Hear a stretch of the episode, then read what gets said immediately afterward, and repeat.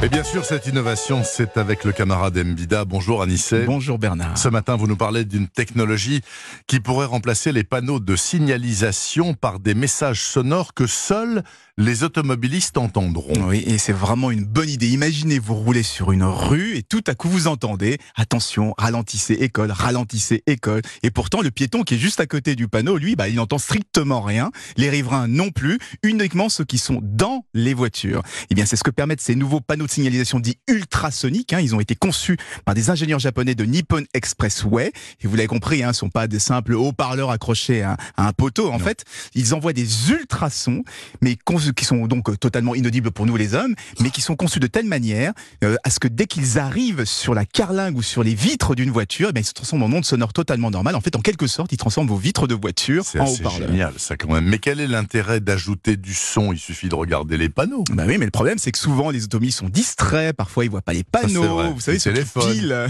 mm. parce que sur l'autoroute, parce qu'ils se rendent compte qu'ils sont arrivés à un péage. Et ben, et en plus, il y, a surtout les travaux. Les travaux, qui, les panneaux sont censés être extrêmement visibles. Pourtant, il y a régulièrement des accidents parce que les gens ont l'habitude de leur trajet et du coup, ils ne ils font pas attention et ils finissent dans des barrières. Eh bien, le principal objectif de ces panneaux, c'est de prévenir qu'il y a des travaux avec des messages sonores pour être sûr que même les plus distraits prendront conscience du, du danger. Est-ce que c'est encore un projet ou c'est déjà déployé cette technologie? Alors, c'est déjà déployé. Hein. Les premiers panneaux ont été installés à Okinawa au Japon, justement sur des autoroutes et sur des voies fermées parce qu'il y avait des travaux.